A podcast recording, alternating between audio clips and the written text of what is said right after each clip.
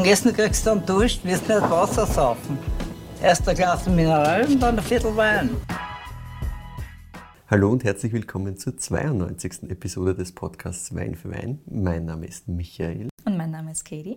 Und wir sind zwei WeinliebhaberInnen, die jede Woche gemeinsam einen Wein verkosten und die Geschichte dazu erzählen. Das Spannende an der Sache ist, dass der eine nicht weiß, was die andere mitbringt und umgekehrt. Das heißt, für einen oder eine von uns ist immer Blindverkostung. Letzte Woche haben wir wieder mal beide blind verkostet. Genau, und wir haben die Judith Beck in Golz besucht. Das war leibend. Während dieser Blindverkostung Ja. quasi. Es war ziemlich cool. Alle Zum Glück war es dabei. Ja. alle unter euch, die uns schon länger zuhören, wissen ja, dass wir große Judith Beck-Fans sind. Folge 4, lasst grüßen. Jawohl. Ja. Dementsprechend spannend war es natürlich auch dann, mit ihr persönlich eine Podcast-Folgen aufzunehmen. Also großer Fangirl slash Fanboy-Moment. Ja. Wirklich, wirklich cool. Mega Gaude, haben sehr, sehr viel Spaß gemacht, super spannende Sachen gehört.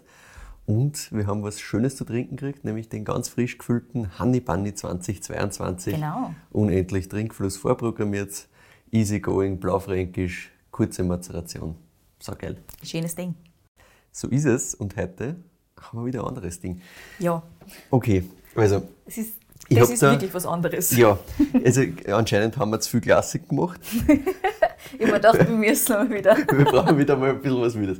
Nein, also rein äh, vom Glas her, wir haben jetzt da große Burgundergläser und wir haben da einen wunderschönen Bernstein im Glas liegen, Ja, würde ich jetzt sagen. absolut Bernstein. Punkt.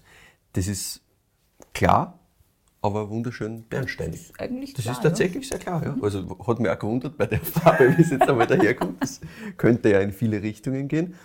Aber es ist einmal ein wunderschönes Bernstein. Na gut. Ich schaue mir das mal an. Ja. Viel Spaß. Danke. mhm. Das ist jetzt gar nicht so expressiv, wie ich es erwartet hätte auf dem ersten, im ersten Moment. Das ist schon, es hat so ein, gefühlt so ein bisschen so eine kandierte Pfirsich-Geschichte da für mich in der Nase. Also schon so eine schön reife, intensive Frucht, Ja. aber eben mehr in dieses so ein bisschen kandiert, so ein bisschen ähm, ja, fast so ein bisschen getrocknete Geschichten Mhm, drinnen. So ein bisschen, so ein bisschen eine Würze dazu, fast ein bisschen was, äh, ja, fast Waldhonig, so ein bisschen Geschichten dazu. Voll. Honig, absolut. Aber trotzdem so eine gewisse Frische auch drinnen. Mhm. Also das ist jetzt nicht, das ist nicht ähm, in irgendeiner Form wahnsinnig warm, finde ich. Also Mhm. es hat schon eine Kühle dazu. Es ist so ein Mittelding wieder mal, dass halt diese reife Frucht, die schon warm ist, plus diese kühle Frische, so ein bisschen kräutrig. Voll.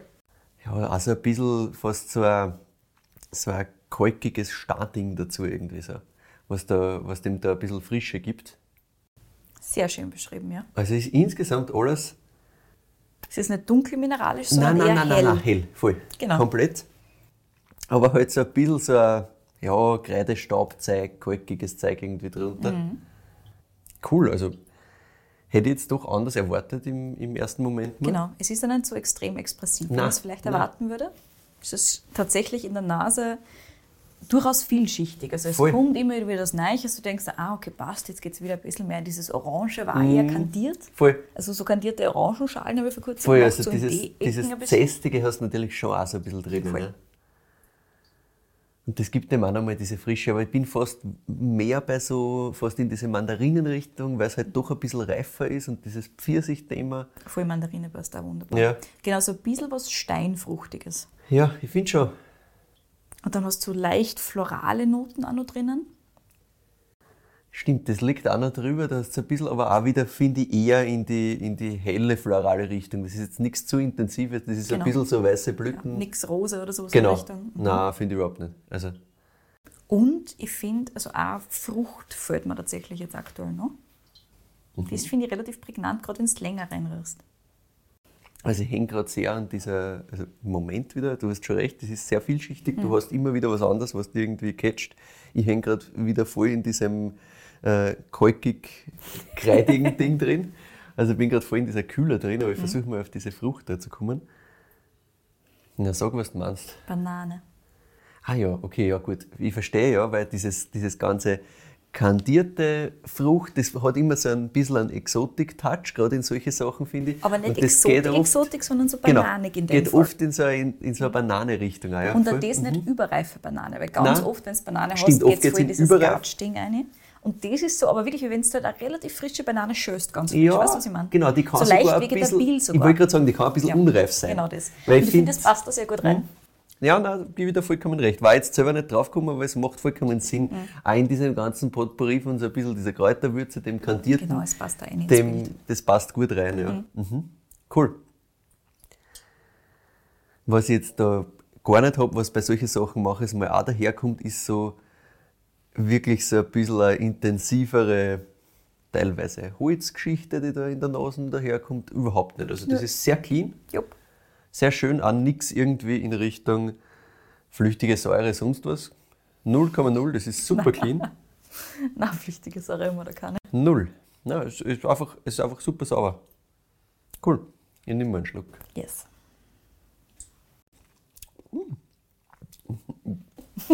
Was zur Hölle. Okay. Mhm. Das erste, was mich da am Gaumen einmal trifft, ist schon ordentliche Fülle. Da ist auch Alkohol da. Also das, du merkst schon, das ist hat Wumms. Hat schon was, ja. Ähm, ich würde das gleich mal irgendein, irgend, irgendwas Fettiges dazugeben.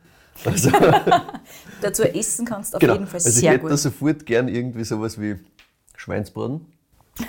So mein erste, geht sicher mein wunderbar. Dings, ich. auch. Weil es hat auch so ein bisschen was gratig Vegetabiles wieder drin, Voll. finde ich. Gerade in der Mitte. Gerade in der Mitte, genau. Hintasse finde ich, ist es richtig auf dieser nussigen Seite auch. Also diese, diese, diese nussigen Sachen kommen da Vollgas nochmal aus. Jetzt hast finde ich am Anfang auch schon kurz, aber kommt dann hintasse noch mehr. Und zu Beginn ist schon dieses fruchtige Thema da, aber gefühlt subtiler als in der Nase. Yes. Und muss ich mal einen zweiten Schluck nochmal nehmen. Ich finde, zu diesem vegetabilen Thema kommt da was Rauchiges fast Ja, dazu. genau. So leicht speckig rauchig. Voll, also dieses, dieses speckig-rauchige, was ich jetzt in der Nase gar nicht gehabt habe, Richtig. ist da jetzt am Gaumen sehr wohl da. Genau. Und zu dem Nussigen kommt auch noch fast was so ein bisschen Pfeffriges hintasse. Dieses ganze würzige Ja. Thema. Und der Gerbstoff ist für das, dass es so intensiv ausschaut, recht brav. Genau. Also schon ist da. natürlich da. Ja.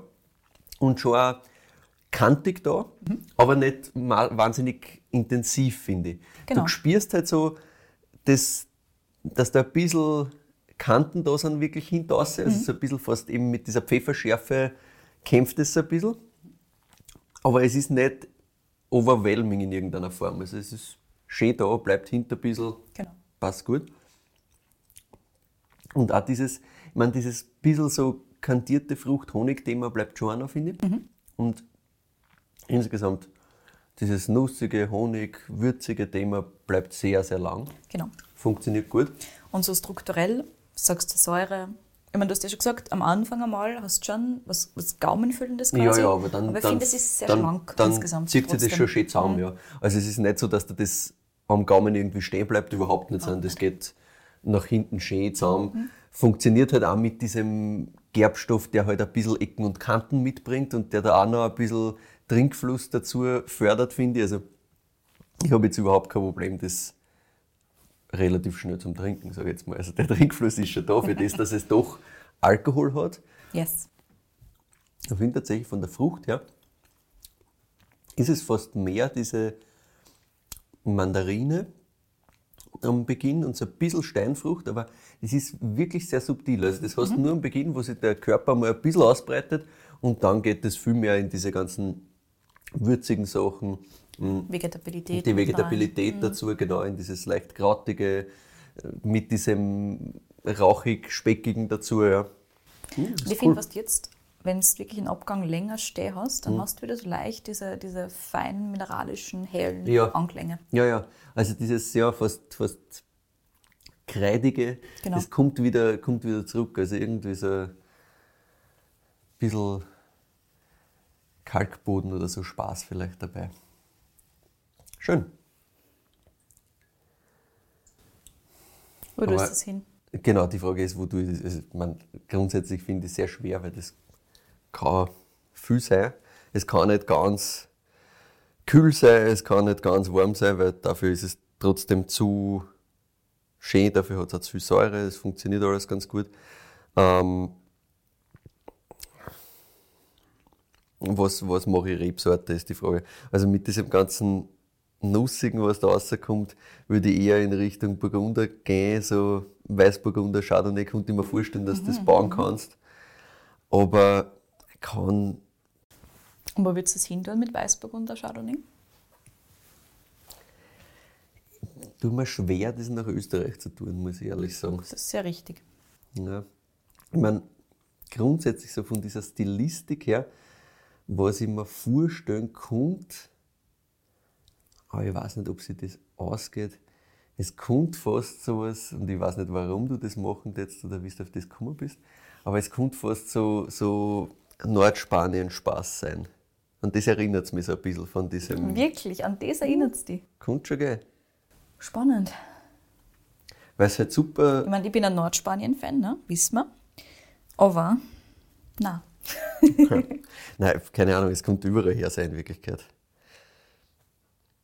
Ich weiß, wer, wer macht sowas? I don't know. Tell me. wirklich. Ich habe gedacht, du weißt das eh sofort. Wirklich? Friuli. Ah, okay. Ich habe Na, das auf das- müsste fast aufgelegt Ach sein. so, nein, nein. Wenn ich Auf da das habe ich, jetzt- das habe ich jetzt gar nicht am Schirm Das ist schon gehabt. wieder zu weit weg gewesen. Ja, ja, Exzellent, deswegen haben wir so lang lange gewartet. Super. Nein, nein, das ist viel zu lang her. Ja gut, das macht natürlich Jetzt macht Sinn, ne? Sinn mit, mit Maische vergoren, dass wir da Friuli gehen, aber pff, hätte ich jetzt gar nicht am Schirm gehabt, muss ich ehrlich sagen. Gut, das habe ich lang genug gewartet. Das war immer Ja, ein Punkt. gut, gut, alles gut. Nein, ich hätte, ich hätte mir durchaus vorstellen können, dass irgendwer mit Macabeo so Spaß macht. Das kommt schon in diese Richtung hin, finde ich. Ja, ich meine, du schon machen, sicher. Ja, ja. Aber Friuli ist natürlich der aufgelegtere Typ. Ja. Logisch. Hm? Ja, gut, okay. Nein, aber ich, ich hätte mir auch vorstellen können, dass es ja irgendwas in Richtung Frankreich, irgendwer was Wüdes Zeug zaubert. Ja, natürlich, das ging halt auch. Aber ja, Friuli ist halt dafür, dafür bekannt. Ja, zumindest das Eckerl vom Collio, wo wir jetzt Genau. sind. Na gut. Ich habe ehrlich gesagt gedacht, dass ich die gar nicht so viel raten lassen muss. Das ist jetzt wirklich witzig. Na doch, doch, sicher. Na gut. Also, du kommst mit auf eine Reise ins italienische Friaul. Ja, schön. Wer diesen Podcast schon ein bisschen länger verfolgt, der weiß, dass wir schon mal gemeinsam im Friuli Colli Orientali waren. Letzten Herbst habe ich mich dann aber selbst nur mal alleine auf die Reise gemacht, quasi, weil du Terminkollisionen gehabt hast. Ja, für Und ich die bin noch ein bisschen spannenderen Sachen, so ist es. ehrlicherweise. Und ähm, da habe ich mich dann ins Collio begeben. Das ist im Prinzip das noch ein bisschen östlich und ein bisschen südlich gelegenere, gelegenere Weinregion. Das ist schon wirklich das Spitzel quasi. Ne? Das ist schon Das letzte Eckerle quasi, ganz genau, obwohl es ein bisschen bekannter ist als das Friuli Colli Orientali. Das Collio, das kennt man dann doch ein bisschen ähm, weiter hinaus und unter anderem aufgrund des Winzers, den wir da jetzt im Glas haben. Wir sind also auf einem ganz besonderen Flecken Erde, beziehungsweise ich war damals in einem ganz besonderen Eckerl, und zwar auf Slavia. Es liegt genau an der Grenze zwischen Italien und Slowenien. Mir hat damals das Team des Ribogliamo Festivals zu einer dreitägigen Reise eingeladen und ich habe auf dieser Tour nicht nur Winzerinnen und Winzer aus Slavia kennengelernt, sondern auch deren ganz große Leidenschaft, und zwar maische vergorene Weißweine aus der Rebsorte Ribola Gialla, Orange Wine also. Man sieht es hier wunderschön Bernsteinfarben im Glas. Und tatsächlich ist der Ribola Gialla in einem Glas von dem Winzer, der genau diese Art von Vinifikation nach Oslavia ertragen hat und er dort bekannt gemacht hat, weltweit. Jetzt wissen wir, wer das ist. Es ist ein Wein von Francesco Gravner, den jeder nur als Joschko Gravner kennt. Genau. Beziehungsweise auch von seiner Tochter Mattea Gravner. Zu der kommen wir natürlich nachher auch noch im Detail.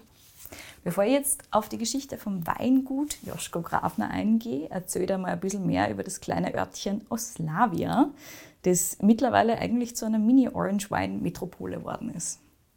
Das hat, wenn du vielleicht irgendwann einmal zugehört hast, zwischendurch bei den Sachen, die ich so erzähle. hin und wieder ja. Die Frage ist nur, habe ich es mal gemerkt. Gut, Zuhören tue ich, guter Punkt, es war letzten Herbst, wir haben mittlerweile doch über ein halbes Jahr dazwischen. Auf jeden Fall hat dieses Örtchen irgendwas zwischen 150 und 200, 300 Einwohner, je nachdem, wie viel du dazu zählst. Mhm. Also nicht wirklich groß, Nichts. ganz genau. Und dass Oslavia ein Grenzort ist, das spürt man auch sofort. Hier wird nämlich circa genauso viel Slowenisch gesprochen wie Italienisch. Einige Winzerinnen, die ich damals kennenlernen habe dürfen, sprechen tatsächlich hauptsächlich Slowenisch in der Familie, unter anderem auch die Grafners. Grafner ist ein österreichischer Name Ja, ich wollte tatsächlich. gerade sagen, es klingt da überhaupt nicht italienisch. Sie kommen auch ursprünglich aus Slowenien.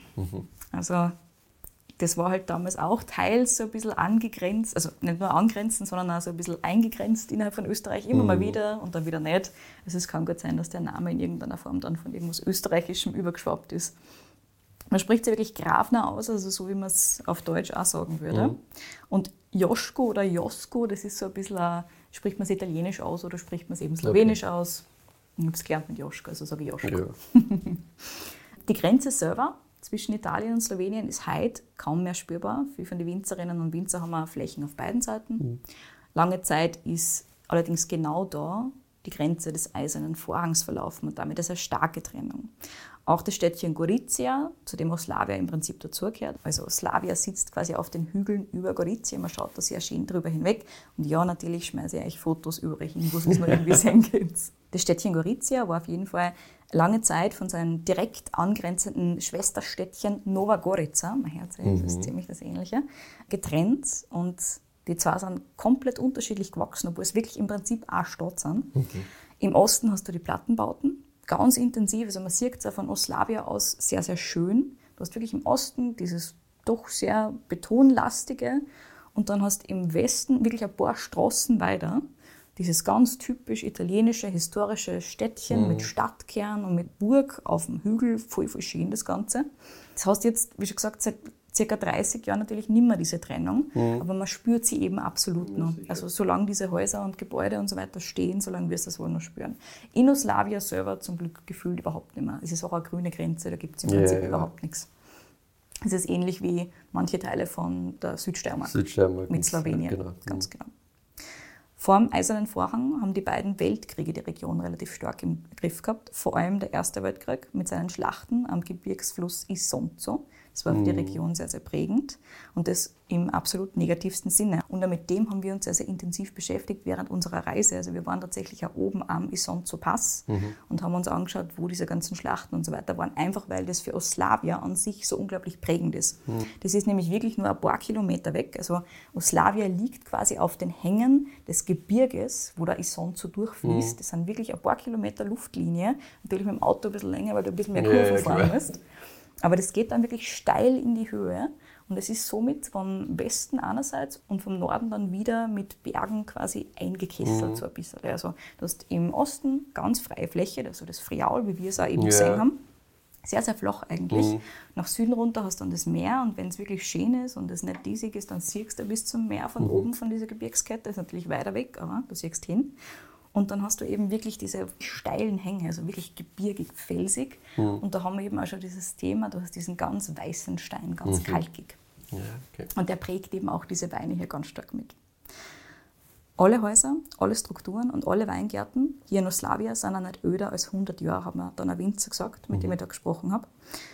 So gut wie alles in der Umgebung ist komplett zerstört worden. So gut wie. Es gibt ein paar Ausnahmen, zu denen kommen wir dann gleich. Und viele Friulaner und vor allem Leute aus der Region Collio sind dann nach dem Ersten und dann wieder nach dem Zweiten Weltkrieg weggegangen, um Arbeit zu finden, einfach weil das relativ barren ground dann war. Also Ja, da war nicht mehr recht viel los.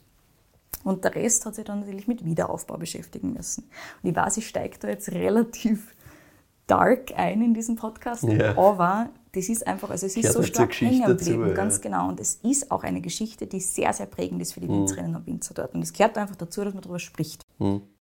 Und ich finde es halt umso spannender, dass sie dann neun Winzerinnen und Winzer aus diesem kleinen Örtchen, das wirklich komplett zugrunde gerichtet war, öfter, nicht nur einmal, Mhm. und das auch nur eine Zeit lang gefühlt am Ende der westlichen Welt gelegen ist, Ja, sie als absolute Trendsetter im Bereich des Orange Wine oder des Ja. Natural Wines bewiesen haben. Das ist das, wo dann absurd, mal ja. ich gedacht habe, how, Ja. wie passiert sowas? Aber wie das passiert ist, das sehen wir dann nicht gleich. Was da jedenfalls alle vereint heute, ist die Liebe zum Weinbau. Insbesondere zur Rebsorte Ribola Gialla. Und das jetzt wieder jährlich stattfindende Festival Riboliamo hat es tatsächlich im Namen. Ja? Wir lieben Riboli oder wir lieben Ribola Gialla. Und über die Rebsorten Ribola Gialla haben wir in unserer letzten Folge, der 68. Folge war Mhm. das, über das Friuli generell, ja schon ein bisschen gesprochen. Also da haben wir gesagt, an sich jetzt keine mega spektakuläre Sorte. Ne? Also gerade für das, was wir kennengelernt haben, mit Klassikausbau quasi, Ribola Genau. Gialla, ist es relativ Gern für Schaumwein, Seicht, gern ja. für Cuvées, aber Ja. halt eher als Polster als als irgendwas anderes. Ne? Und wenn so eigens ausgebaut wird, also alleine solo ausgebaut wird, dann ist das halt gefällig, aber halt nicht super expressiv oder sowas in der Richtung. Ja, plus wenn es dann mit, diesem, mit dieser Nussigkeit und dem Alkohol dazu, ohne diese Struktur rundum, Genau. teils ein bisschen schwierig.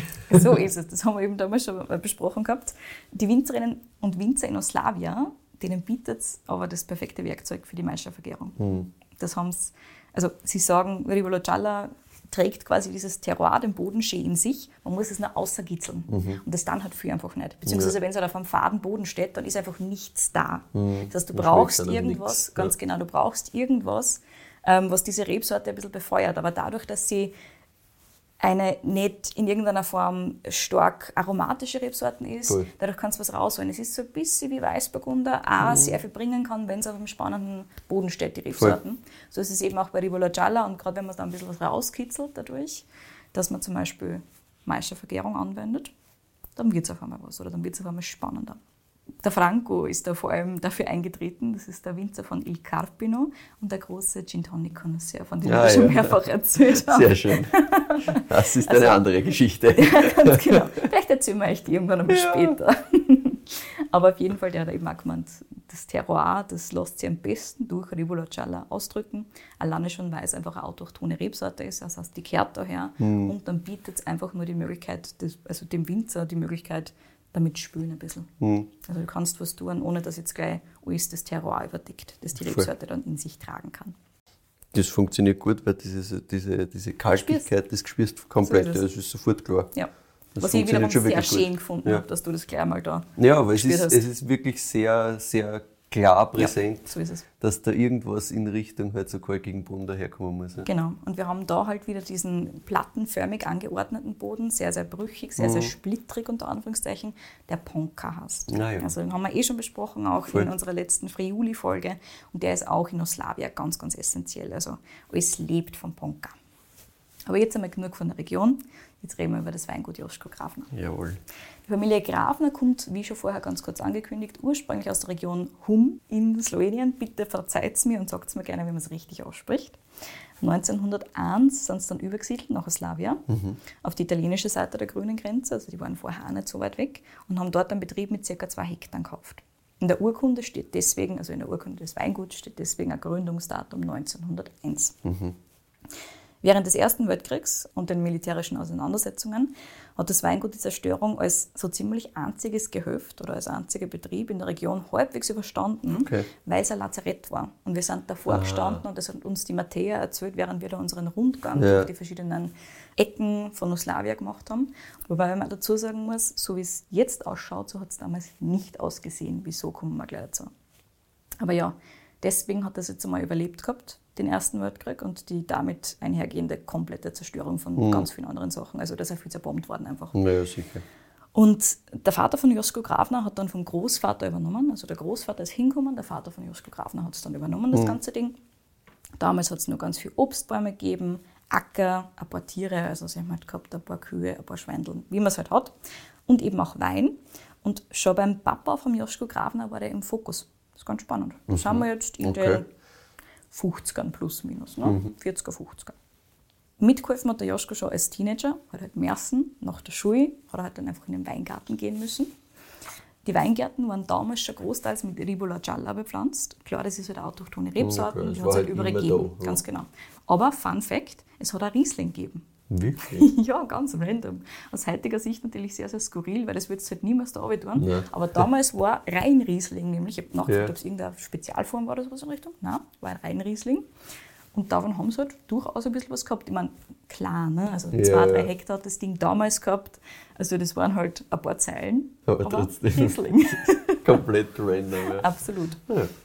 Als der Joschko dann so um die 20 war, ist der Weinbau im Betrieb immer wichtiger geworden. Zur Einordnung, der ist Jahrgang 1952. Also das war so Anfang der 70er Jahre dann. Damals ist noch der Papa von Josko gemeinsam mit seinem Onkel, der am Betrieb unterstützt hat, am Ruder gewesen. Gemeinsam haben sie damals dann entschieden, auf internationale Rebsorten zu setzen. Also das Ah, sie ja. ein bisschen umbauen. Und das war dann Sauvignon Blanc, das war Chardonnay, das war Grauburgunder ganz am Anfang. Mhm. Später sind dann auch noch andere internationale Rebsorten dazugekommen und natürlich der ganze Rivolacciala hat gehen müssen. Natürlich, alles weg. Ja, was natürlich schade ist, weil war halt cool, wenn man 1920 gesetzten Rivolacciala heute hätte. Mhm. Hat man aber leider nicht. Ja, schade. Ja, Wie ich so mein, oft. Wie so oft, ganz genau. Der Joschko hat erzählt, dass sein Papa und sein Onkel nur so richtige Weinbauern waren. Also die haben das auch wirklich geliebt, dieses Arbeiten draußen am Feld und in den Reben. Die haben nur mit der Natur gearbeitet, nicht dagegen. Arbeit hat bei Sonnenaufgang angefangen und bei Sonnenuntergang hat es geendet. Und du hast ja geschaut, was du tun kannst und mehr nicht. Mhm. Dünger und so weiter war jetzt da für alles. Also. Nee. Das war halt alles nur sehr, sehr naturbelassen. ja, es war auch nicht die Region, die, die wahnsinnig große Kohle gehabt hat. Ne? So ist es ganz genau. Also, Und trotzdem war es auch bei seinem Papa damals schon ein Anliegen, qualitativ hochwertigen Wein herzustellen. Das hat damals natürlich nur was anderes Kassen als heute, ist ganz klar. Aber es war schon, sagt der Joschko, beziehungsweise sagt die Mattea, ein ziemlicher Respekt vor der Natur da anscheinend. Also dieses mit der Natur arbeiten war tatsächlich nicht nur, ein, es ist so passiert, sondern auch, das war ein Hintergedanke hinter dem Ganzen. Und halt auch so ein, ich will guten Wein machen, weil ich will, dass es meinen Weingärten gut geht, ich will, dass die Leute rund um und gut geht. Und das hat unter anderem auch was damit zu tun, dass die Weine damals halt wirklich in 50 Liter Glasballons verkauft worden sind, nur an die Gastronomien im Umkreis. Also weiter als 50 Kilometer ist da nichts rausgekommen. Du kennst die halt komplett untereinander und wenn du dann einen Schaß Wein lieferst, ist halt auch deppert. ja, genau, das wüsste ich nicht. Also ganz, ganz praktisch und pragmatisch gedacht tatsächlich. Das wüsst halt einfach nicht. Und der Joschko, beziehungsweise auch seine Tochter Mattea, mit der ich halt erheblich mehr geredet habe tatsächlich als mit ihm, weil er ist ja trotzdem ein bisschen ein zurückgezogenerer Typ und er will jetzt ein bisschen seine Ruhe haben, er ist ja schon sehr gute 70. Ja, ja. schon 80 ist mittlerweile. Ja. Ja. doch ist er mittlerweile. Klar, Ähm, hast jetzt auch nicht so viel Bock, ja, ganz genau. mit irgendwelchen neuen Leuten zu reden. So Zahlt ist sich es. nicht aus. Aber die Mattea war immer und überall dabei und das ist bis zu einem gewissen Grad auch ihr Job. ne? Also sie macht das Na ganze klar. Communications- und Marketing-Ding. Und auch sie ist eigentlich ein sehr ruhiger und sehr, nicht zurückgezogen, aber doch sehr, sehr, sehr ruhiger, sehr in sich ruhender Mensch. Das ist ganz, ganz witzig. Aber wenn es dann einmal redet über das, was, sie, was ihr taugt, also die Weine, dann, Dann- dann red's. Wird schon munter, ja. Ja, genau so ist es. Aber die zwei haben auf jeden Fall auch erzählt, dass in den 70ern und in den 60ern Quantität halt damals ganz, ganz klar vor Qualität war. Das war ganz eindeutig. Es hat damals aber so viel Wein gegeben dadurch, dass es nicht einfach war, den zu verkaufen, Ja. weil es so viel gab. Also es ist ein bisschen schwierig wirtschaftlich gedacht. Ne? Also du hast halt so viel produziert und rausgeholt, wie du irgendwie keiner hast und dann hast du den Chance nicht angebracht. Es hat keiner Geld gehabt blöd, ja. und es hat so viel gegeben. Und dann war das Ganze so billig und dann hast du wieder weniger Geld gehabt. Also es war... Äh, Ein bisschen ein Teufelskreis. Es war nicht unbedingt optimal. Das heißt aber, du hast schon irgendwie ein Alleinstellungsmerkmal braucht. Ansonsten war das Überleben gar nicht so easy. Mhm. Und das dürfte so ein bisschen das Rad ins Laufen brauchen. Ja. Dieses, wie Was kommen wir wir raus aus machen? diesem Grad halt so irgendwie durchkommen mit unserem kleinen Betriebchen. Na klar. Als der Joschko dann in den 80ern das Weingut übernommen hat, hat er so rund vier Hektar Fläche gehabt, Rebfläche. Ein Teil davon in Slowenien, der ist durch seine Großmutter dazugekommen, also die Mama von seinem Papa tatsächlich. In der Familie sprechen die Grabners heute übrigens auch noch Slowenisch als Hauptsprache. Also generell dieses Slowenische ist ja auch total blieben, obwohl sie schon, wie schon gesagt, seit 1901 in Italien wohnen. Sie sprechen aber perfekt Italienisch. Ich muss nur eine kleine Anekdote zum Thema ähm, Sprache reinschmeißen, weil ich es so, so lieb gefunden habe. Es gibt aufgrund von der österreichischen Grenze, die halt in der Nähe liegt, dann doch immer wieder so kleine überlieferte Wörter, die aus dem Österreichischen kommen. Ah, ja. Zum Beispiel Schraubenzieher ist der Schraubenzieher. Ja, Das verstehe. ist so lieb. Schrauben Sie halt, ja. Und ähm, ja, das ist, das, also ein paar so, so Kleinigkeiten sind halt, oder Kübel zum Beispiel, für Kübel. Ja, sicher, cool. Oder wie sagt man das auf Deutsch? Deutsch? Sagt man auch. Eimer. Eimer. Da haben wir es. Eimer. So. genau, aber solche Sachen, solche kleinen Dinge sind eben hängen geblieben. Das ist ganz lustig. Ja, ist geil. Ja. Kübel finde ich super. ich finde es auch absolut optimal. Es ist aber, hat sie gesagt, tatsächlich auch während der Zeit des Eisernen Vorhangs halbwegs gut gegangen, dass man die Sachen bewirtschaftet hat, einfach weil es dort halt trotzdem großteils eine grüne Grenze war und weil man halt gewusst hat, man kann die Leute nicht komplett trennen von ihren Das Wirtschaftsflächen. ist das sehr geht halt spannend, weil das ist sicher nicht überall so gehandhabt Nein, worden. mit Also Sicherheit das nicht. Aber es ging anscheinend. Ich habe nämlich auch gedacht, das ist sicher voll scheiße gewesen und dann haben sie es da bewirtschaften können und dann ist es an irgendwen anderen gegangen. Nein, es ist gegangen. Aber es war natürlich scheiße.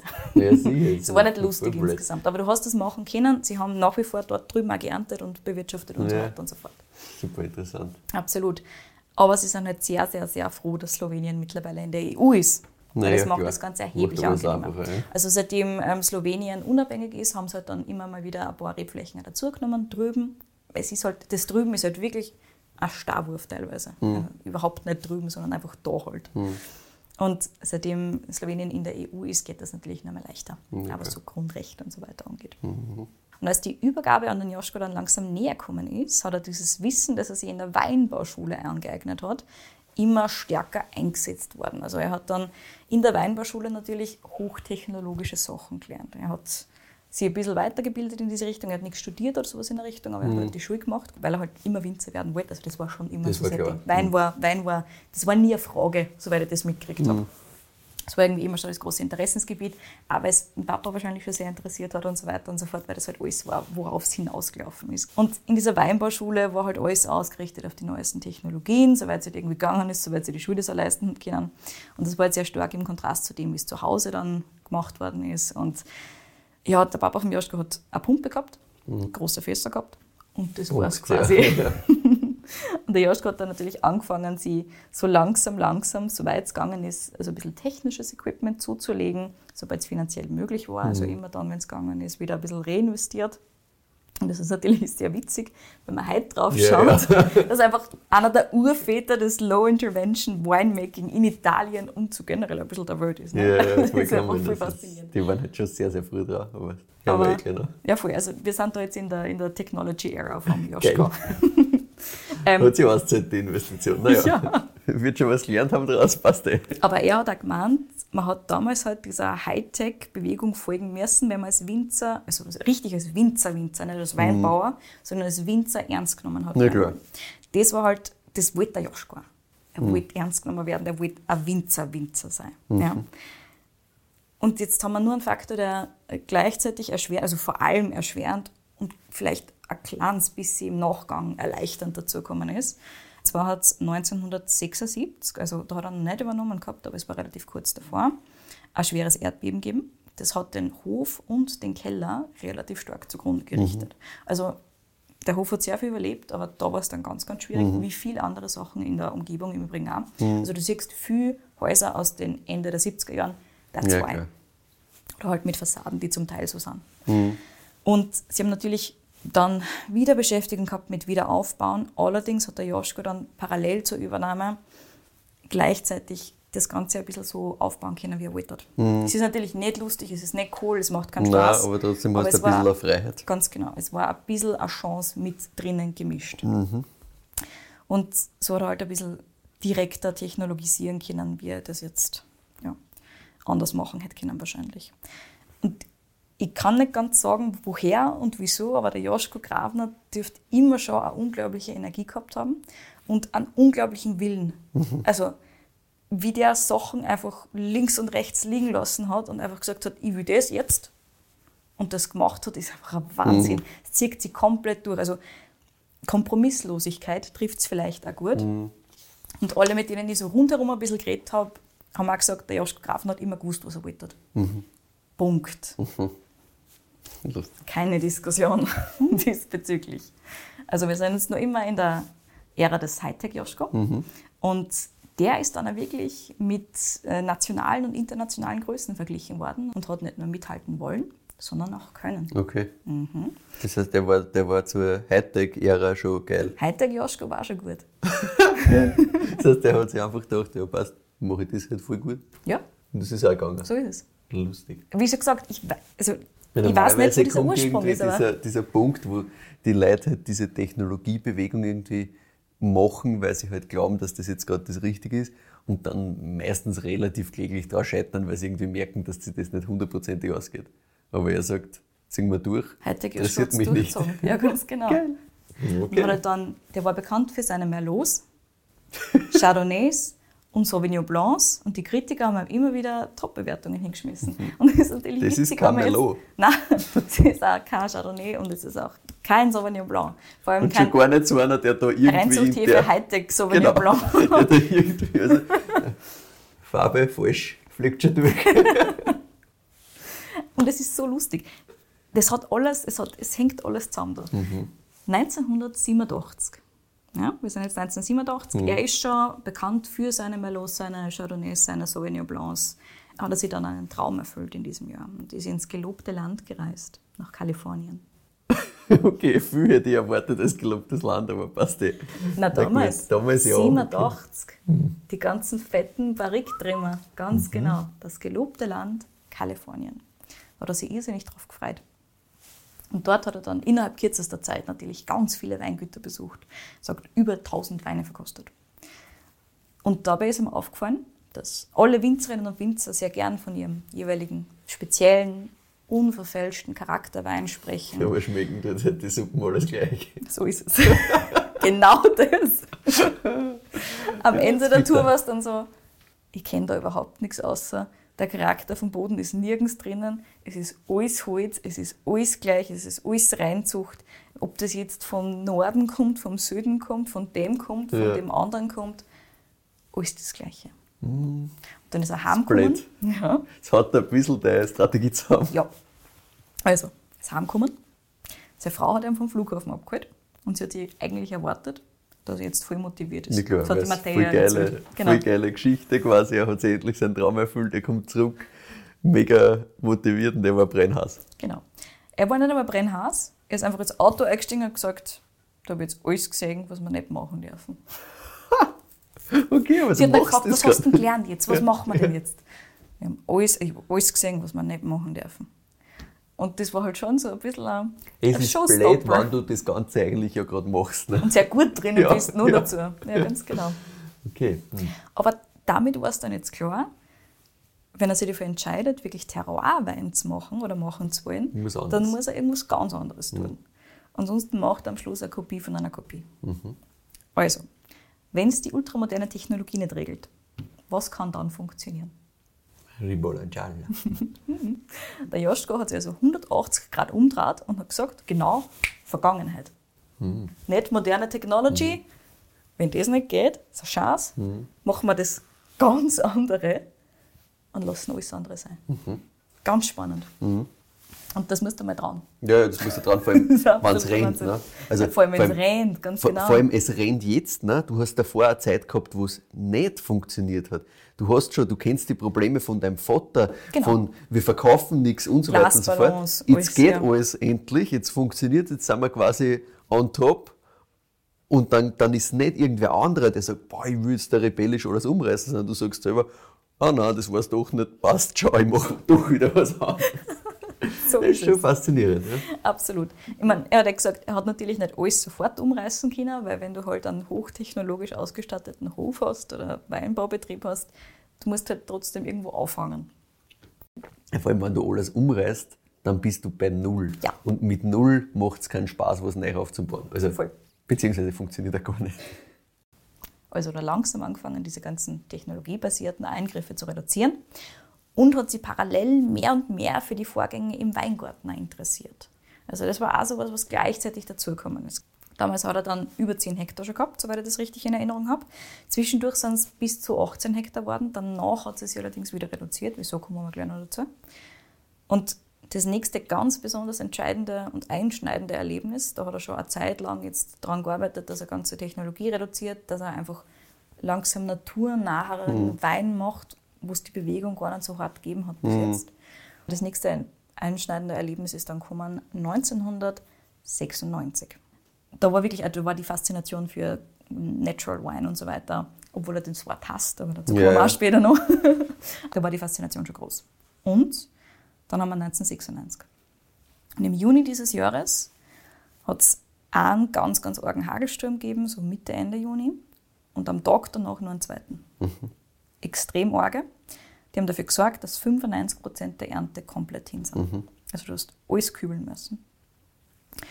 Und im Kopf von Joschko Grafner hat das jetzt zum einen ausgelöst, okay, ich kann sowieso nicht gegen die Natur arbeiten. Ja, beeinflusst ich muss, eh nicht. ich muss mit ihr arbeiten, ganz Mhm. genau. Also einmal das, einfach dieses, ich muss mich nur mehr auf die Natur konzentrieren. Was auch Mhm. Weil spannender Rückfall- davon, Ja, ne? ganz genau. Ja. Mhm. Also diese, das Quote, das ich von ihm habe, ist, oder das die Mattea von ihm erzählt hat, quasi ist, uh, we're working in a factory without a roof.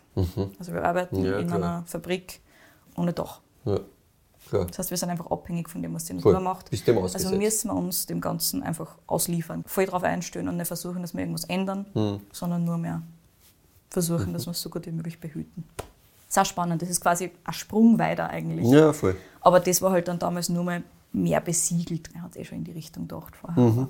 Naja, aber die Bestätigung ist mehr dann doch wichtig. Ja. Genau. Und zum anderen hat er dann mit den restlichen übrig gebliebenen Trauben einfach einmal gemacht, was er ihm gerade gedacht hat. Weil es eh wurscht war. Weil es ne? abgeschrieben war, weil das ganze Jahr im Prinzip abgeschrieben war. Und keiner wird sagen, aus dem Jahr, aus der Region Nimmt geht irgendwas, irgendwas. weil es ist eh alles So rundum ist und um hin. Mhm. Genau, und das war genau dieser Gedanke. Dementsprechend hat er einfach da, was er ihm gerade gedacht hat. Ganz kleine Testgeschichten. Unter anderem hat er probiert Maischevergärung mhm. und Spontanvergärung versus Reinzuchthefe im 1 zu 1 Test okay. quasi. Also lauter so Sachen, wo er halt wirklich Schaut ganz was, klar was bringt experimentiert das, was bringt das. Mhm. Ganz genau. Und diese Ergebnisse, also er hat dann im nächsten Jahr diese jungen Weine probiert und hat er gewusst, okay, passt. Zack, so, mit der Rivola Gialla will ich das machen. Reinzuchthefe am Klo spülen, braucht Mhm. Ja. Mhm. man überhaupt nicht mehr, kein Interesse mehr dran und so weiter und so fort. Also wirklich ganz genau außer gesucht, was ihm jetzt taugt und was Mhm. ihm nicht taugt. Und dass du in so einem Jahr nicht sagst, scheiß auf alles, Mhm. sondern sagst, okay, passt, jetzt nutze ich das, um herauszufinden, was mir am besten taugt und was wir jetzt noch machen können. Das ist Es ist im Nachhinein ja logisch, nur du musst es in der Situation Ja, sei einmal bereit dafür. Ja, Also ganz, ich meine, das ist schon absurd. im Ja. Juni vor allem, du hast, schon die, also du hast schon viel, viel Laubarbeit hinter dir, du Ja, hast ja. ganze Frühlingspflege hinter dir und dann haut da einfach ein Hagel alles zusammen und dann nur Ja. mehr einer. Haust Das einfach hier so und arg. sagst, lasst mich in Ruhe. Ja, ganz genau. Schauen wir, ob ich- ob es mir nächstes Jahr wieder gefreut. Mhm. Ja. Witzig ist auch, er hat sie in diesem Jahr schon die erste Amphore bestellt gehabt. Das war damals nur ein Okay. unglaubliches Unterfangen. Also Das das, war ganz, ganz, ganz schwierig. Mehr so aus Interesse, er hat diese, diese georgische, ganz ursprüngliche, ganz alte Form der Vinifikation extrem fasziniert. Das war dieses Zurückgehen in die Vergangenheit Ja. quasi. Wenn Technologie nicht funktioniert, wo holen wir uns was anderes her? Aus der Vergangenheit. Wer macht den ursprünglichsten Wein? Die Georgier. Okay, cool. Schauen wir uns einmal am Vorn an. Also, Soweit waren wir damals schon. Das ist allerdings dann für den Jahrgang 96 zu spät gekommen. Hat ihn ein bisschen genervt. und das hat er dann erst im 97er Jahrgang einsetzen können. Also den ersten Wein da drinnen gemacht, ein Rivola Gialla. Weil er schon gemerkt hat, Maischevergärung und Rivola Gialla, Das die verstehen sie. das ganz vibet, genau. ja. Und damit war die Sache dann für ihn beschlossen. Also Jahr 97 war dann das, wo er gesagt hat, hier diese, das will ich machen. Und die Kombination war für ihn einfach perfekt. Autochtone Rebsorte, die die Feinheiten vom Boden schön heraushebt, weil sie selber nicht so auffällig ist und ihren Charakter dann noch verstärken mit der Maischegärung und unterstützen durch die Amphore. Perfekt. Er hat natürlich dann schon ein bisschen mal dummtiftelt, wie lang bleibt das Ganze in der Amphore drinnen oder wie kurz bleibt es drinnen, wie lang vergärt es drinnen, tun wir es nachher nur mehr ein oder tun wir es danach dann in ein anderes Fass oder in einen Stahltank und so weiter und so fort. Er hat damals ja trotzdem noch einen Haufen Stahltanks und so weiter gehabt, das Ja, kommt aus sicher. der Tech-Era noch. Na klar. in den darauffolgenden Jahren hat er sich dann zahlreiche weitere Amphoren geholt, weil er halt gewusst hat, okay, passt, das taugt ihm. Mhm. Das war zu Beginn noch extrem schwierig, weil diese traditionelle Methode, Amphoren zu erstellen, sehr zeit- und sehr arbeitsintensiv Ja. ist. Also es braucht mehrere Monate, um so eine Amphore zu erstellen, weil du das einfach langsam, langsam, langsam bauen musst. Und der Transport ist natürlich, aufgrund der Zerbrechlichkeit auch extrem schwierig. Ne? Das ist Hm. halt recht fad. Und vor allem, wenn die Dinger riesig sind, ist es noch mal schwieriger zu Ja. transportieren. Ja. Und mittlerweile geht es halbwegs. Also sie haben jetzt eine Zeit lang eben am Foren dann bezogen, also in den späteren Jahren, ähm, über einen kroatischen Händler, der hat alles übernommen, inklusive Transport und so weiter. Das war dann erheblich ja, angenehmer. okay. Aber bis es einmal so weit war, in die 2000er irgendwann, war das halt noch einfach. Und dann hat er auch hin und her überlegt, welcher Ton aus welcher Region in Georgien besser ist. Mhm. Und hat natürlich Anfang der 2000er dann auch mehrere Reisen nach Na Georgien klar, das musst du dann auch schon gemacht. auch, ja. Genau. Und Anfang der 2000er war es aber laut der Mattea gar nicht so gemütlich, weil sie noch einen Bürgerkrieg gehabt haben damals. Ey, jupp. Und dementsprechend ist er dann einfach mit Begleitschutz immer hingefahren, die ersten paar Jahre. Aber er lässt sich natürlich nicht aufhalten. Nein, nein, nein. Und er hat aber gesagt, die Leute an sich dort waren natürlich extrem freundlich. also klar. sie haben zwar nicht viel geredet, weil reden war immer schwierig, aber sie haben ihm durchaus Sachen sagt. Ja, ja, gut, und wenn war nicht so schwierig zu verstehen, weil Ja. es ist ja eine sehr, also die Methode selber ist ja sehr basic. Ne? Ja, du schmeißt voll. nicht nichts ein, du, du hast wirklich nur diese, diese Du sehr grundlegenden Arbeiten, Ja. ganz genau. Und du schaust halt an, okay, passt, wie ist das im Boden, wo kommt dieser Ton her, wo kommt der Ton her, wie wird das gemacht und so Mhm. weiter. Schaust dabei, dass halt sonst nichts passiert rund um und um. Und das war es dann im Prinzip schon. Das waren diese großen Ereignisse, die Mhm. Josko Grafner dann stark geprägt haben. Nach und nach hat er sich auch dafür entschieden, dass er nur mehr Ribola Gialla macht Mhm. tatsächlich. Also das war nur diese letzte große Entscheidung. Ich meine, die Liebe für die Rebsorte war da. Es ist ja das Ursprünglichste, das war ganz am Anfang da, dann haben sie es ausgerissen. Es hat ihm offensichtlich ein bisschen weh da am Schluss dann natürlich, aber diese Entscheidung Richtung Ribola Gialla hin und alle anderen Rebsorten außer Acht zu lassen, das hat sich auch langsam entwickelt und dann immer schneller. Und durch Tausch und durch Verkäufe gibt es heute nur mehr Ribola Gialla, nur mehr aus der Amphore von Grafner. Also es gibt nichts mehr anderes. Es gibt natürlich noch alte Sachen, die aktuell nur ein bisschen um dumm schweben, aber von denen kommt halt nichts mehr nach jetzt. Ja. Und das ist ganz, ganz, ganz spannend. Schon, schon heavy an dieser Ansatz wild. wieder. Absolut. Aber es zieht sich halt, wie du sagst, es zieht sich durch. Ne? Ja. Es ist wieder, das mache ich, Punkt. So Interessiert es mich, was andere sagen? Nein. Interessiert es mich, ob, ob ich nur mehr mich auf eine Sache konzentriere? Ja, das ist mir wurscht. Ja, ganz genau. Ich will das Bin perfektionieren. überzeugt davon. Ja, Punkt. ganz genau. Und es gibt eh noch immer genug andere Faktoren. Ne? Jeder Jahrgang ist anders, du arbeitest komplett mit der Natur, es ist immer was zum Tun, es ist immer was los. Und er will halt nur das machen, also macht er nur das. Es ist ihm alles andere wurscht. Das ist wirklich lustig. Das ist richtig wild, ja. Ähm, der Ribola Gialla bleibt übrigens auch halbes Jahr in der Amphore, jetzt, heute. Mhm. Wird dann gepresst. Also Maischevergärung, halbes Jahr. Dafür ist es butterweich und Mhm. ja, ja, ja. das ist ein Wahnsinn. Dann wird er gepresst. Natürlich wird gearbeitet, wenn irgendwie möglich, nur mit Schwerkraft und so weiter Mhm. und so fort. Die Amphoren sind halt eingegraben, also sie haben einen Keller Ja. und du gehst runter in diesen Keller und dann sind lauter so kleine Löcher im Boden. Und das sind die ganzen Amphoren, das heißt, du musst halt pumpen teilweise. Ja. Ja, klar. Aber das ist im Prinzip dieser einzige Eingriff, den sie in irgendeiner Form haben. Und das schaut halt komplett anders aus als ein normaler Weinkeller. Ich meine, sie haben natürlich auch noch altes Holz, weil nachdem der Ribola Gialla gepresst wurde, kommt er dann nochmal ein halbes Jahr circa in die Amphore, kommt dann wieder raus und kommt dann jahrelang in große Ja. alte Holzfässer. Und wirklich jahrelang. Im Schnitt um die sechs Jahre. Wenn ein Jahrgang mehr braucht, bleibt er ein bisschen länger drin. Der war zum Beispiel, ich glaube, ein bisschen länger zumindest drin. Und jetzt kannst du dir natürlich vorstellen, dass über die Jahre hinweg viel, viel, viel Leute im Joschko Grafner gesagt haben, du bist absolut deppert. Ja, ja, das kann ich mir vorstellen. Also, ich würde sagen, wahrscheinlich vor allem die ersten, weiß ich nicht wie viele Jahre, wahrscheinlich alle. Die ersten 20 Jahre. Ja, ja, ja. Und ähm, heute werden es wahrscheinlich auch noch Leute sagen. Aber dafür gibt es halt viele Leute, die das halt geil finden. Ne? Ja, heute ist tatsächlich so, dass er wirklich wieder ein anerkannt, anerkannter King ist. Also Na klar. heute sagt eigentlich, Aber in der zumindest in der, halt, Bubble, ne? Ja, in der Bubble genau. ist er halt Da ist, der Vorreiter. da, ist er, da ist er vollkommen Vorreiter. Aber Absolut. Also er hat auch wirklich alle, die das nicht machen oder nicht kennen, sagen wir Ja. so, werden heute noch sagen. sehr, sehr, war sehr schwierig, ganz genau. Aber das war ihm halt immer komplett Wurscht. wurscht. Ja. Das Das war muss auch wurscht sein, egal. kannst du das nicht einfach über 20 Jahre durchziehen, wo alle sagen, du bist komplett Banane. Mhm. Und was auch wirklich spannend ist, ist, dass innerhalb von Oslawia, also innerhalb von diesem Dörfchen, und nochmal, so spannend, dass dieser Typ aus diesem Dörfchen kommt, er war nicht jetzt irgendwie groß auf Praktikum oder so Ja, in der. Richtung irgendwo unterwegs, sondern er hat von sich aus dort gesagt, so, jetzt machen wir mal das. So, jetzt probieren wir was anderes. So, jetzt machen wir das. Jetzt will ich nach Kalifornien. So ist der Chance. Okay, passt. Ja. Jetzt will ich nach Georgien.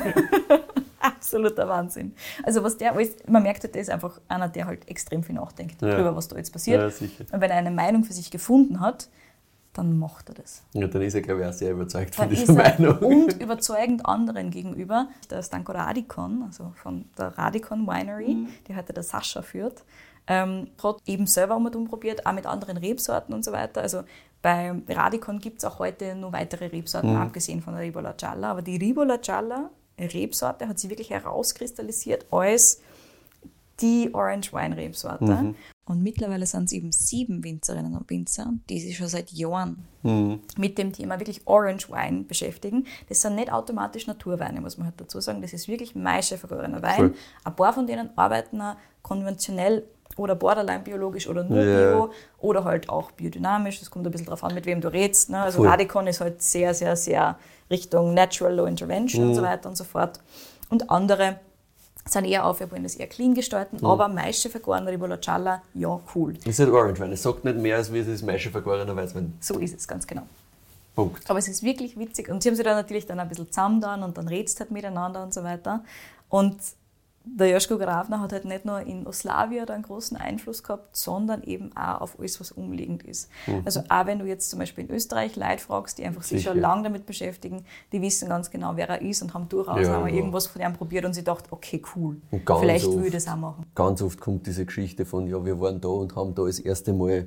Das erste Sachen. Mal, Also, ganz genau. vor allem halt natürlich die Leute, die was sich jetzt äh, in diesem ganzen Orange-Wein-Thema heute damit beschäftigen, ist das allgegenwärtig in So Wirklichkeit. ist es ganz Also weil halt die dieses Movement losgetreten haben und das hat es halt so außerhalb von Georgien, sage ich jetzt mal, Mhm.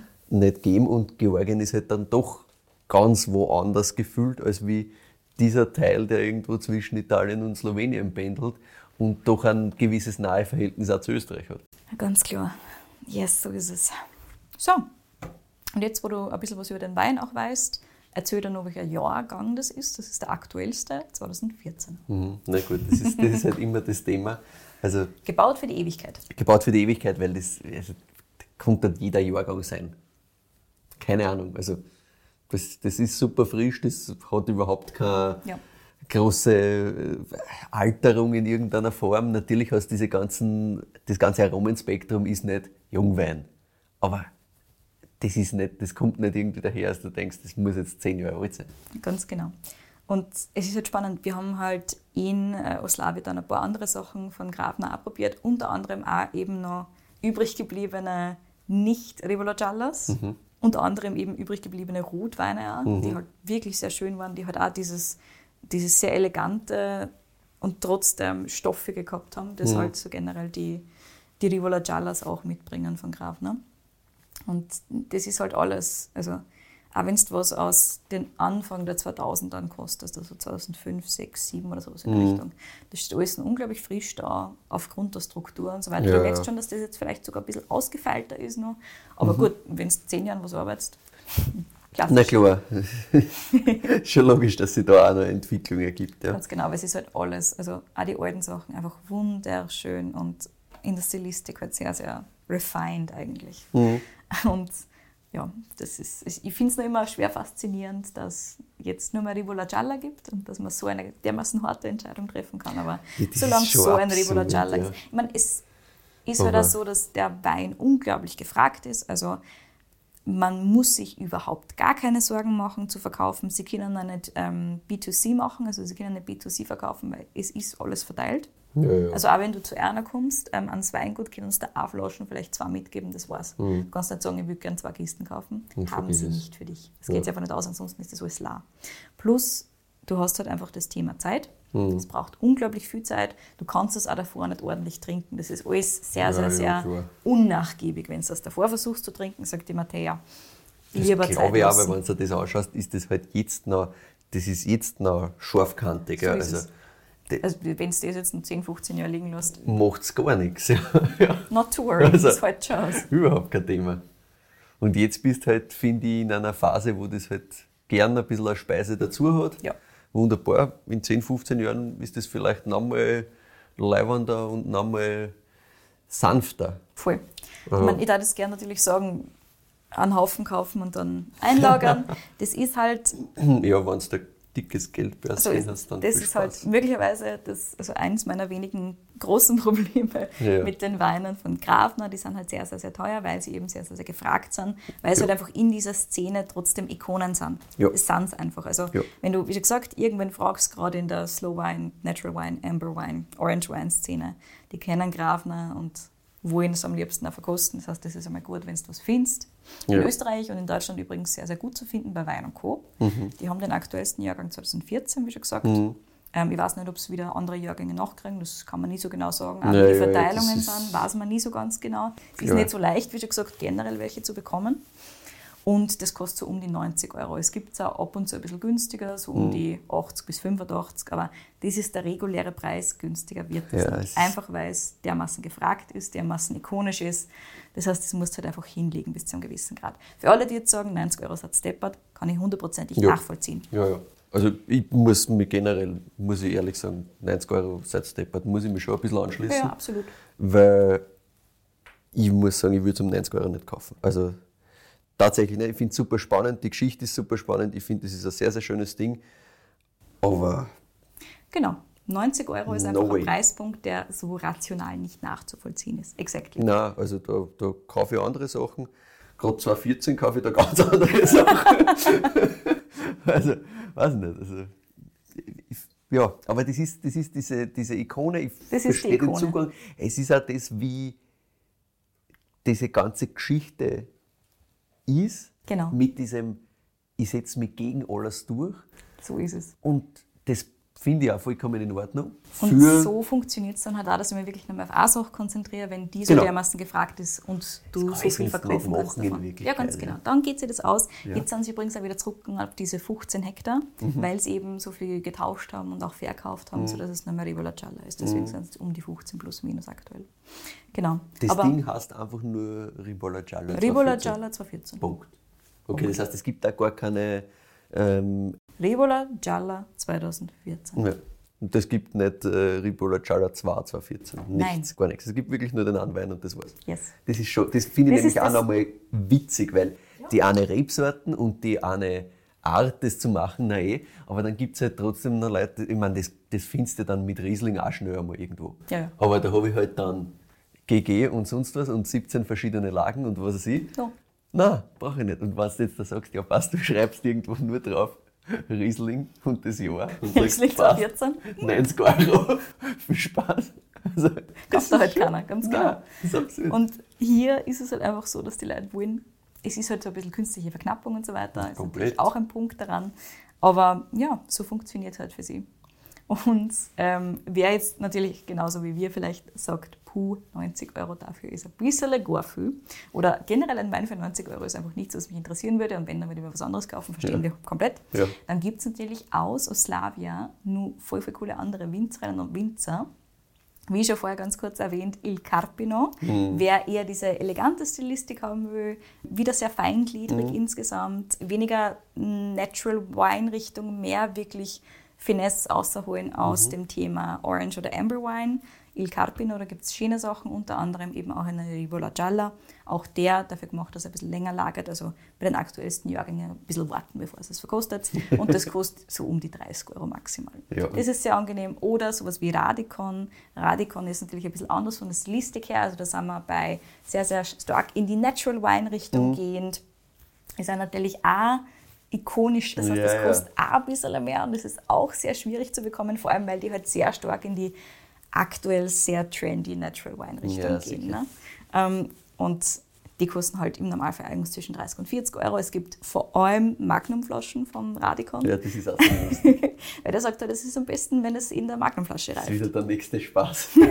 So ist es. geil. Aber ich habe mittlerweile herausgefunden, dass es nicht nur Magnumflaschen gibt. Okay. Also es gibt da andere, weil ich mir nämlich, ich habe mir einbildet, dass der Sascha Radikon zu mir gesagt hat, es gibt nur Magnums, Ja. weil wir halt immer nur Magnums gehabt Ja, haben ja. auf diesem Trip. Aber ich habe mittlerweile auch Sachen gefunden, die nicht nur Magnums okay. sind. Aber er verkauft zum liebsten im Magnum. er sagt, es ist am besten, man sollte halt nur Magnums nehmen anscheinend. Okay, das ist eine wilde Partie da unten. Es ist eine absolut wilde Partie, ich habe sie sehr in mein Herz geschlossen. Es sind das schon gute super Leute. lustig, wirklich mal. Also, feiere ich insgesamt natürlich sehr, finde ich sehr lustig, was die machen. Ich verstehe es dann auch preistechnisch, dass die anderen natürlich zu einem gewissen Grad da mitziehen. Weil ganz ehrlich, naja, wenn ich jetzt das sehe, okay, passt, da auf der einen Seite verkauft der Joschko Grafner die Sachen um 90 Euro und jetzt soll ich meins um 15 Euro verkaufen. Warum? Yes. Weil, weil ich bin ja quasi der Nächste in der Rangfolge, weil wenn sie dort nichts kriegen, dann kommen sie zu, mir. mir. Müssen sie im Endeffekt. So ist weil ich es. mache da als einziger das vergleichbare, nähere Ding. Ne? Ja, voll. Ist eh klar. Und was halt auch noch cool ist, einen muss ich noch schön anbringen, ist Dario Princic, auch spitzenmäßig. Hast du auch gesagt, ja. Ja. Die machen Der auch sehr coole Sachen. Sachen. Ganz genau. Da habe ich einen 2014 gekriegt. Der halt, der geht sehr, sehr stark, nicht in die Süßweine, aber schon so ein bisschen mehr in dieses ganz stark kandierte und so weiter. Auch sehr dunkel von der Farbe her, Ja. richtig, richtig dunkel. Aber sehr, sehr schön insgesamt. Und brauchst halt auch eher was zum Essen dazu. Eher Richtung Süßspeisen als Richtung irgendwas anderes. Und da kannst du halt generell mehr dazu essen. Also du Ja. kannst gerne was anderes auch sein. Voll. Also wie gesagt, ich würde da wirklich irgendwas fettigst dazu. Ist, glaube ich, wirklich eine coole Kombi mit irgend so was Schweinsbratenmäßigen, da ein bisschen ein Kraut dazu. Also das kann lustig sein. Finde ich immer mit, mit so Orange-Sachen ist das ganz spannend, weil du das halt da schön einsetzen kannst, weil es da halt mit der Struktur ein bisschen, bisschen Kontra gibt. Das ist schon Genau, cool. so ist es. Also bewertungstechnisch, soll ich das gleich machen? Ja, sicher, na bitte.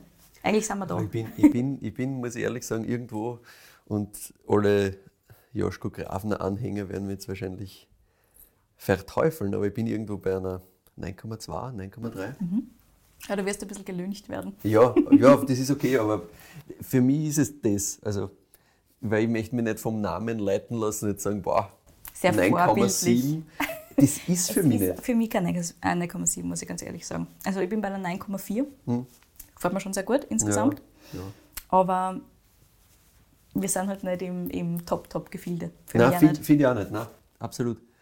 Aber gut, das, was man, was man tatsächlich dem ganzen Ding zugute halten muss, ist dieser Terroir-Gedanke, das funktioniert halt schon wirklich gut. Das Das- halt hundertprozentig, Und, ja. und da, das finde ich, ist ein, ein sehr, sehr schönes Beispiel für alle Leute, die sagen, ja, mit dem ganzen Orange-Wein-Blödsinn versteckst nur Terroir. Terroir. Ganz das ist genau. tatsächlich in dem Fall, so wie das gemacht ist, ein Blödsinn. So ist es. Nicht, dass ich jetzt da blind hingekommen war.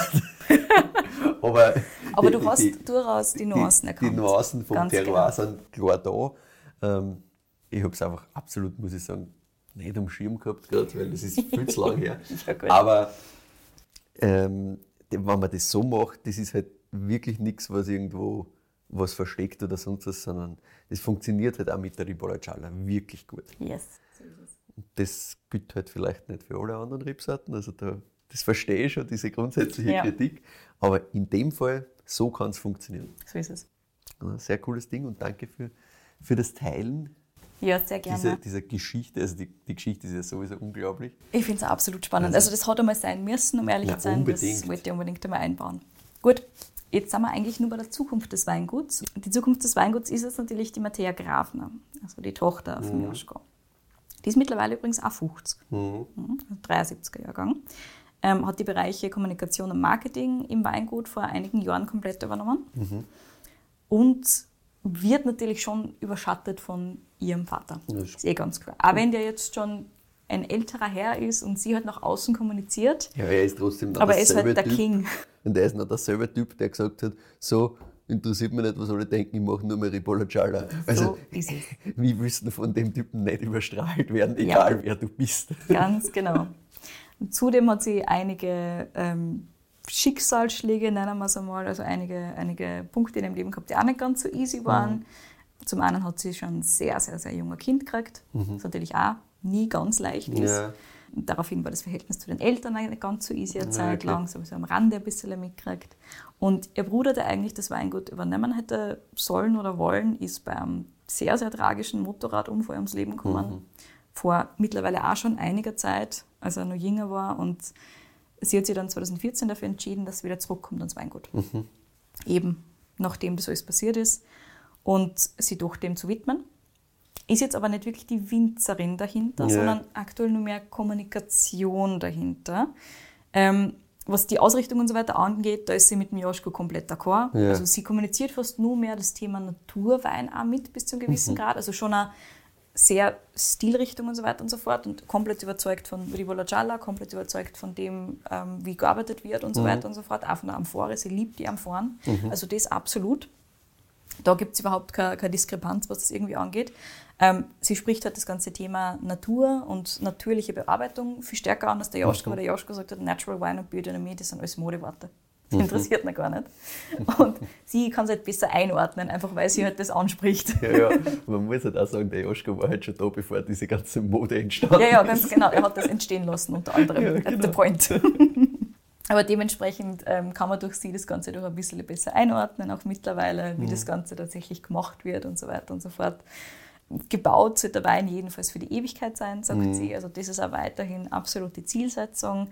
Und danach strebt die Mattea genauso wie der Joschko das auch tut. Und ich bin jetzt sehr, sehr gespannt, wie das Ganze weitergeht. Mittlerweile hat ja der Sohn von der Mattea angefangen, im Weingut zu arbeiten und zwar als Winzer, also auf der Produktionsseite, nicht auf der Kommunikation- und Businessseite, so wie die Mattea selber. Und arbeite gemeinsam mit dem Joschko Grafner eben an den ganzen Bereichen Vinifikation und der wird höchstwahrscheinlich da irgendwann einmal dann die Legacy übernehmen. Mhm. Ich bin auf jeden Fall sehr, sehr gespannt, wohin das Ganze geht und ob es dann doch wieder irgendwann einmal eine Wendung gibt. Weil jetzt aktuell sind wir ja sehr, sehr geradlinig Richtung nur Rivola Gialla, nur Amphore. Mhm. Ob da irgendwer irgendwann dann wieder kommt und sagt, Jetzt machen wir es wieder komplett anders. Ja, es kann, es kann, kann schon gut sein. Also, ja, ganz genau. So, wenn, wenn sie irgendwas vom Vater haben wollen und in den Generationen weitergeben wollen, ist, dann wird irgendwas passieren. Ganz genau. Nein, und ich Aber, bin jetzt auf jeden Fall sehr, sehr, sehr gespannt. Ja, spannend wird es halt wirklich, wann, wann irgendwer da ist, egal ob es die Matthäa ist oder wer andere, der dann wirklich sagt, so, und jetzt habe ich es so. Mhm. Und das wird zu einem gewissen Zeitpunkt sein müssen. so ist es ja, wenn er jetzt an die 80 geht, dann wird es irgendwann relevant, weil sonst stehen sie vor einem Scherbenhaufen irgendwann. Das ist ein bisschen yes, absolut. schwierig, aber ich kann mir vorstellen, dass er sicherlich jetzt nicht sagen wird, ja, ich bin einer da, macht halt wer andere. Es klingt nicht so. Ich glaube, wir sind am Ende der Folge angelangt. Wir sind am Ende der Folge angelangt. Ja, herzlichen Dank nochmal für diese wunderschöne Geschichte. Wir freuen uns sehr über Feedback und Weinvorschläge von euch. Schickt uns die gern an kedi.weinfürwein.at oder an michael.weinfürwein.at. Achtung, die Weintipps bitte nicht an uns beide gleichzeitig senden, sonst ist es keine Überraschung mehr und das wäre schade. Folgt uns gerne auf Spotify und Apple Podcasts. Wir freuen uns auch sehr über Bewertungen auf den Plattformen, überall dort, wo man das machen kann. Auf Instagram sind wir auch unter Wein für Wein. Dort und auf unserer Website weinfürwein.at bereiten wir immer eine kleine Zusammenfassung der Episoden mit Verkostungsnotizen und Co. vor. Danke fürs Zuhören und bis nächste Woche.